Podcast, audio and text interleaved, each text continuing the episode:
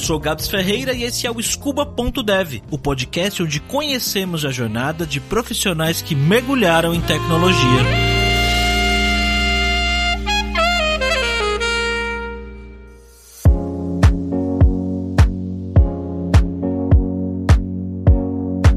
Natália, antes de mais nada, eu queria saber de onde você é e quantos anos você tem. Eu sou do estado do Rio de Janeiro, da Baixada Fluminense, São João de Meriti. E eu tenho 24 anos. Como é que foi que você se envolveu com programação e tecnologia? Foi uma coisa que você sempre quis fazer da sua vida? Como é que foi isso? Hum, quando eu era criança, eu gostava muito de jogos eletrônicos. Eu vivia jogando e eu queria criar um jogo, só que eu não sabia se eu conseguiria, porque eu não sabia como funcionava. Eu passei bastante tempo jogando videogame, minigame daqueles que tem, que falam que tem 99 mil jogos e na verdade só tem 20. Eu jogava todo tipo de coisa, até que no ensino fundamental, se eu não me engano, teve um projeto na minha escola que eu tive mais contato com tecnologia. Eles colocavam a gente para pesquisar coisas, fazer blogs, criar conteúdo. Foi daí que eu fui me aproximando mais e não só pensando em jogos e em jogar. Eu vi que dava para fazer mais coisas. E acho que foi aí que começou. Depois eu entrei em cursinho de informática matemática e daí foi encaminhando. E, e você falou que foi no ensino fundamental, que idade você tinha mais ou menos?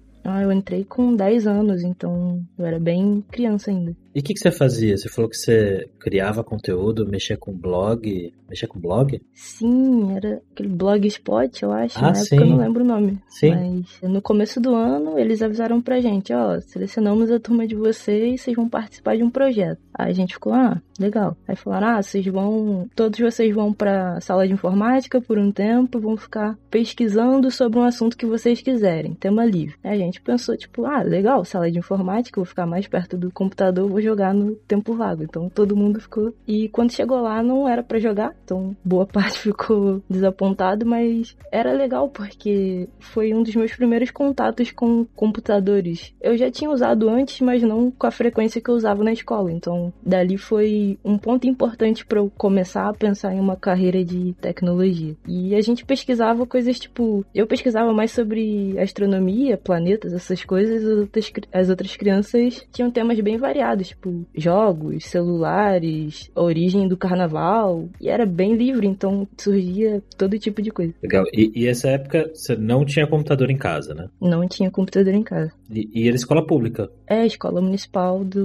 município de Duque de Caxias. Eu usava computador sem ser na escola, só em lan house para fazer trabalho de, de disciplina, assim. Trabalho de ciências, não tenho livro que fale sobre isso, vou na lan house pesquisar. Hum. E, e o que que fez você curtir a tecnologia? De, tipo, de uma maneira mais, vamos dizer assim, profissional, né? Porque nem você falou. Você jogava joguinho e tal, e uma coisa é jogar jogo e pensar em, em criar jogo, e outra coisa é você efetivamente entender que existe um mercado de tecnologia, né? De programação, de, de, de dados, de infra, etc. O que que fez você gostar disso e tentar entender mais a respeito? Eu nunca tinha parado para pensar sobre isso, mas eu acho que tá bem ligado com a escola e com o curso de informática que eu fiz. Esse projeto que eu comentei, todo ano a gente precisava criar um tema para pesquisar. E eu nunca colocava tema de jogos eletrônicos porque eu sabia que eu ia cair na tentação de ficar jogando em vez de fazer o projeto. Mas no último ano eu pensei, ah, eu tô mais responsável, vou colocar o tema que eu quero e vou fazer a pesquisa do jeito certo. Então no último ano meu tema era como criar jogos eletrônicos.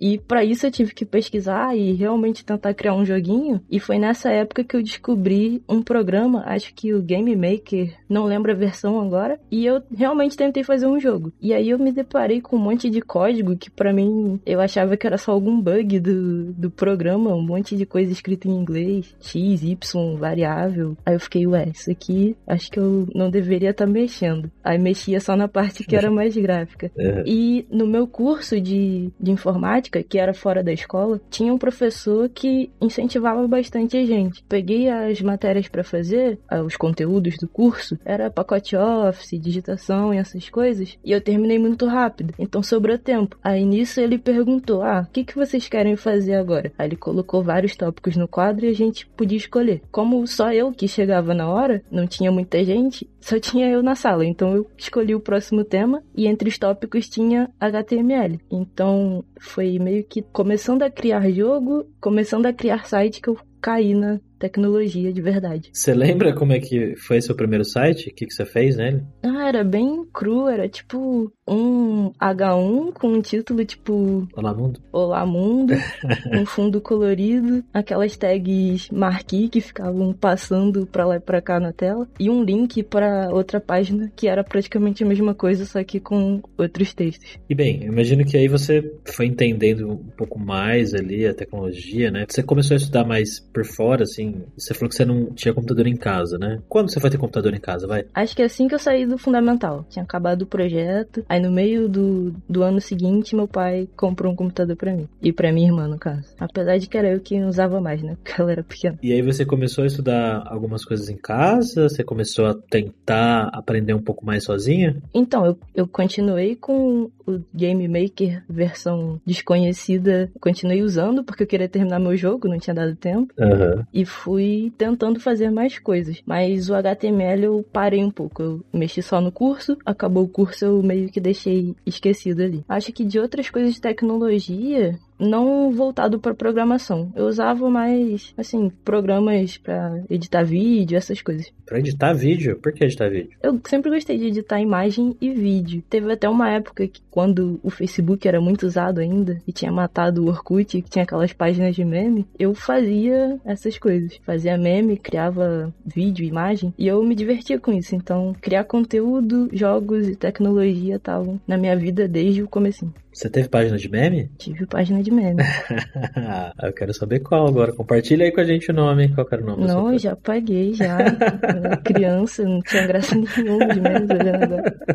Como é que foi quando você decidiu fazer uma, uma faculdade na área e, e como foi entrar na faculdade? Foi em 2014, eu estava no terceiro ano do ensino médio e ainda não tinha decidido para qual curso eu iria. Eu tinha feito o Enem, eu tinha estudado razoavelmente bem, apesar de não ter feito curso pré-vestibular. Não sabia, tipo, na hora de, de marcar lá no, no site, quando você recebe a nota para para onde você quer ir no SISU, né? Se eu não me engano. Não sabia qual curso escolher. Eu fiquei olhando pela lista, aí o critério que eu usei foi faculdades que fossem perto da minha casa e que eu não precisasse me mudar nem perder quatro horas de viagem. Aí eu acabei descobrindo que tinha uma universidade federal razoavelmente perto da minha casa e fui ver os cursos que tinham lá. Dos cursos que estavam lá, dois me chamaram a atenção. No caso foi letras, que não tem nada a ver com o que eu faço hoje, e ciência da computação. Foi meio caótico porque eu só fiz Unidunité para saber qual dos dois eu queria e caiu ciência da computação. E eu fiquei lá até até o final, tô lá até hoje. Caramba, você fez Unidunité. Olha só. Imagina se tivesse ido pro outro curso. É porque letras fazia sentido para mim na época, porque 2014 foi o ano que eu comecei a ler, sem ser obrigada a ler. Comecei a ler por conta própria. E eu tinha lido acho que uns 50 livros de uma vez no ano. Caramba! Aí eu falei, ah, eu gosto de ler, então talvez letras não seja uma opção ruim. Aí eu pensei ao mesmo tempo, eu também gosto de jogar e de talvez fazer sites. Então ciência da computação é o que chega mais perto disso nessa universidade. Aí eu falei, qualquer um dos dois vai ser uma experiência legal. Então o Uni do NT vai dar certo. e realmente.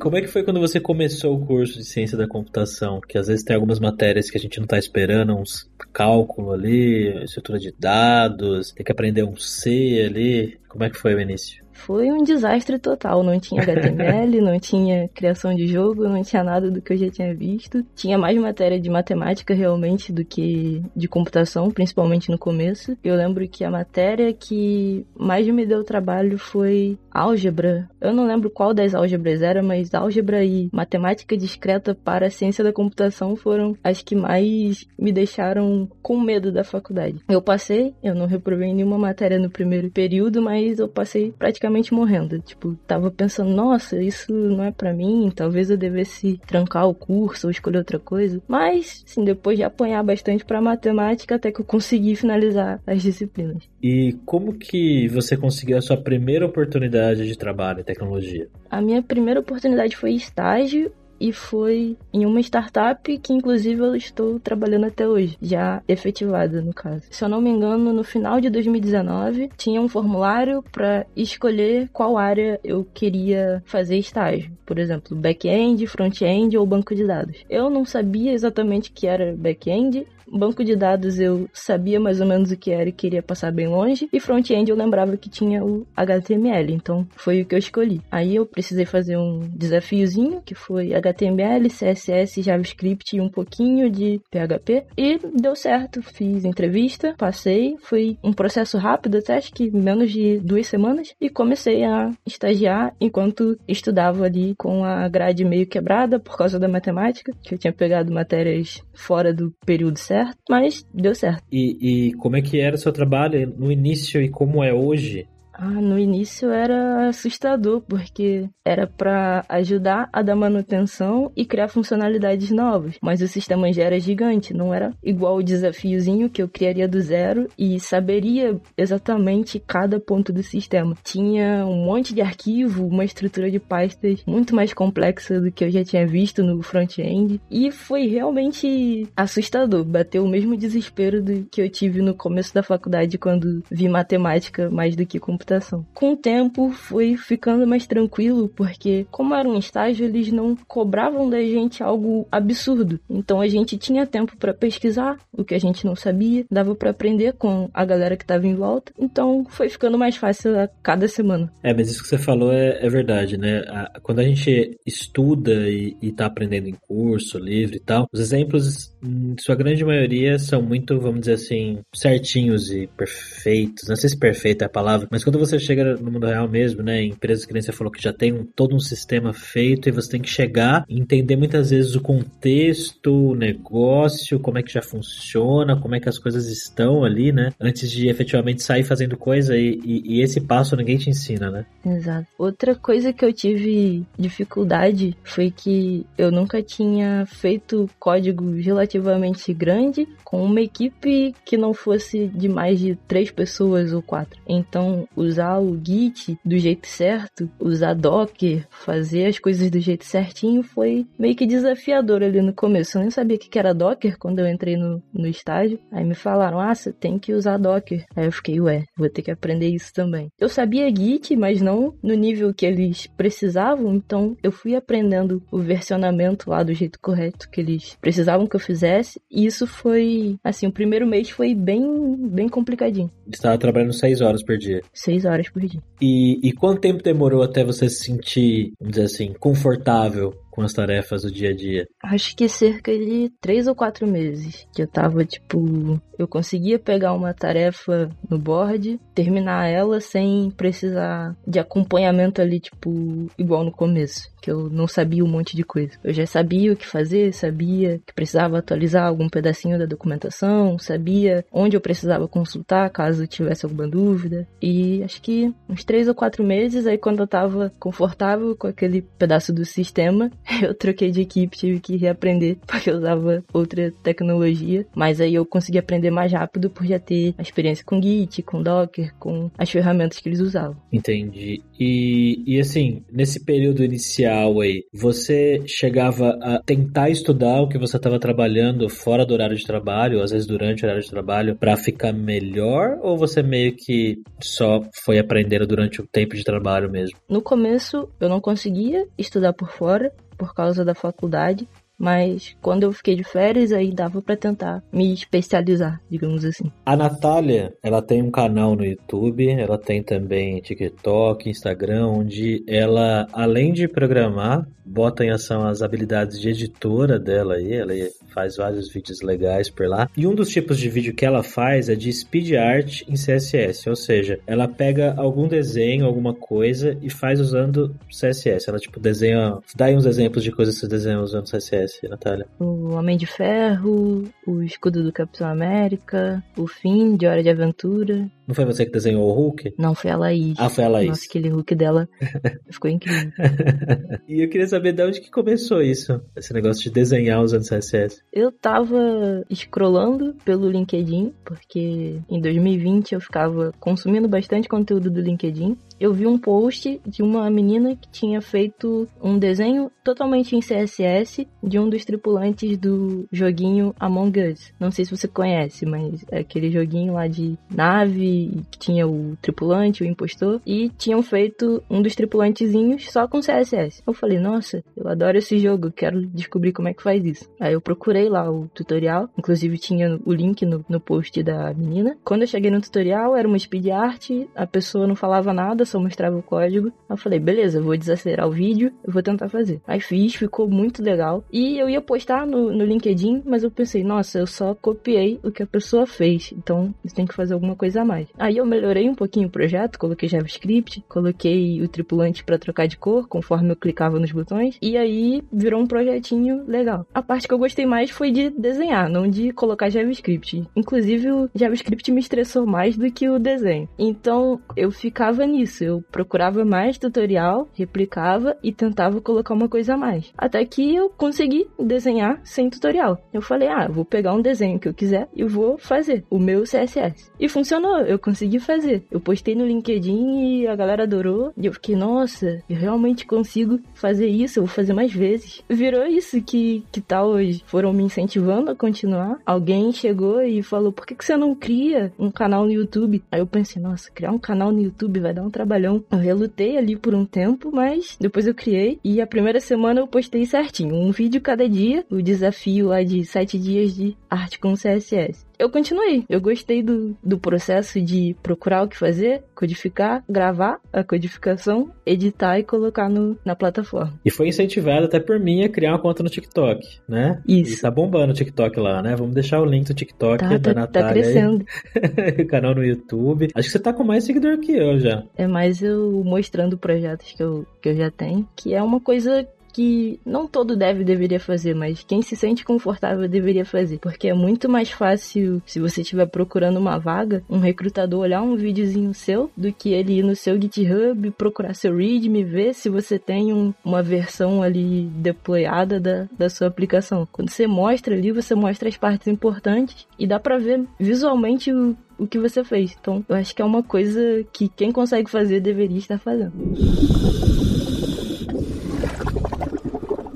E Natália, conta pra mim o que, que você está fazendo hoje no trabalho, agora que você foi efetivada e qual é o seu cargo oficial? Eu estou full stack, mas eu, eu ainda me considero front-end. E eu tô mexendo atualmente com GraphQL, Angular, um pouquinho de Vue, porque eu ainda dou manutenção para um outro projeto que eu participava antes. Basicamente Node, GraphQL e de vez em quando CSS. Tem tarefas de CSS que aparecem que por a galera ter visto os meus vídeos, eles falam: "Ah, deixa pra Natália que ela vai resolver mais rápido do que a gente deixar outra pessoa pegar". Aí eu falo: "Ah, tá, vou fazer. CSS é a parte que eu gosto mais até hoje, HTML também". Isso é raro, hein? Alguém gostar mais de CSS. Não, tem, tem que ter alguém para gostar de CSS, né? Ele é legal, ele é legal. Para onde que você pensa em seguir sua carreira assim, agora que você já foi efetivado na empresa, né? Já tem uma noção mais razoável de como é o mercado, de como são as tecnologias, que você vislumbra aí para o seu futuro? Eu pretendo passar ainda um, um tempinho como front-end, voltar a ser front-end, me especializar mais. No futuro, ainda é um objetivo abstrato, mas eu queria alguma carreira que me levasse mais pro lado de criação de conteúdo. Eu não sei os nomes dos cargos certinhos, mas seria algo que eu gostaria de fazer, porque eu já faço isso só que no tempo livre. Então, se eu conseguisse alinhar isso com a carreira, seria sensacional. E hoje, você está estudando alguma coisa específica hoje no seu tempo livre? Estou estudando Next, inclusive no, no curso aqui da Lura, que é com o Dev Soltinho. Tô adorando o Next, é muito mais legal do que só fazer CSS puro, mas eu ainda gosto de CSS. E como que você se organiza para estudar assim? Você tem uma rotina específica? Você é o tipo de pessoa que assiste as aulas e depois fica fazendo todos os exemplos de acordo com o que a pessoa dá? Ou você estuda do seu jeito, pratica do seu jeito? Como é que é o seu modo de estudo? Eu tenho um Trello que é só para estudo. E lá eu vou criando um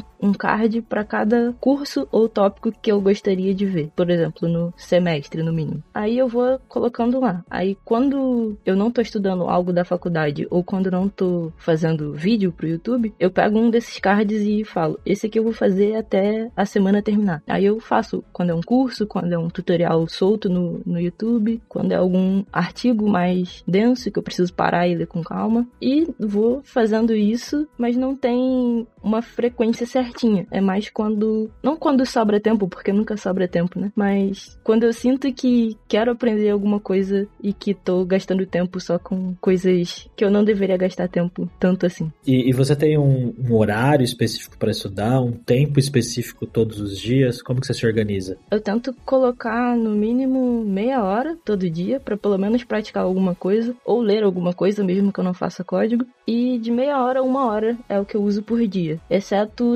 sábados, que sábados dá para passar um pouquinho disso, porque eu não trabalho no sábado. E que conselhos você daria para pessoas que estão vendo a gente nesse momento e que também têm vontade de seguir uma carreira em tecnologia e são pessoas de escola pública que nem você, que de repente sentem que é um mundo talvez distante, é uma coisa que é difícil, né? Tem muitas matérias aí, às vezes de matemática, né? Coisas que a gente não tá tão acostumado a estudar no dia a dia, ou pelo menos não tem a cultura de aprender mais a fundo. O que, que você tem para compartilhar com essa galera? Cara, eu, eu acho que todo mundo deveria pelo menos tentar. Se o seu sonho for trabalhar com tecnologia, tenta. Mesmo que você ache que não vai conseguir, tente pelo menos dar o primeiro passo. Talvez você veja que não é tão complicado assim. Claro que vai ter obstáculos, como para mim teve matemática e coisas mais específicas, mas dependendo do que você vai fazer, talvez você nem precise usar matemática no dia a dia. Então, vai ser algo que você vai fazer só porque você precisa, por exemplo, terminar a faculdade ou terminar algum curso. Pensa naquilo ali como um passo que você tem que concluir para chegar onde você quer. Não necessariamente sua carreira vai ser aquela matéria que você não gosta. Isso aí você tem que passar porque a gente precisa do aprendizado aprendizado ali na hora, não só do conteúdo, mas você precisa dar de cara com algo que você não conhece e ter que se virar para aprender e lidar com aquilo. Então, para fechar, mais uma vez, eu queria lembrar você que assistiu até aqui que a Natália tem um canal no YouTube, tem um perfil muito legal no TikTok, no Instagram também. A gente vai deixar todos os links aqui na descrição. Muito obrigado, viu, Natália? Obrigado a você.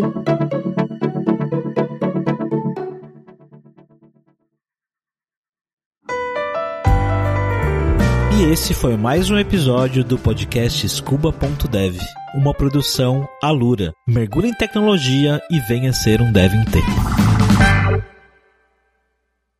Este podcast foi editado por Radiofobia, podcast e multimídia.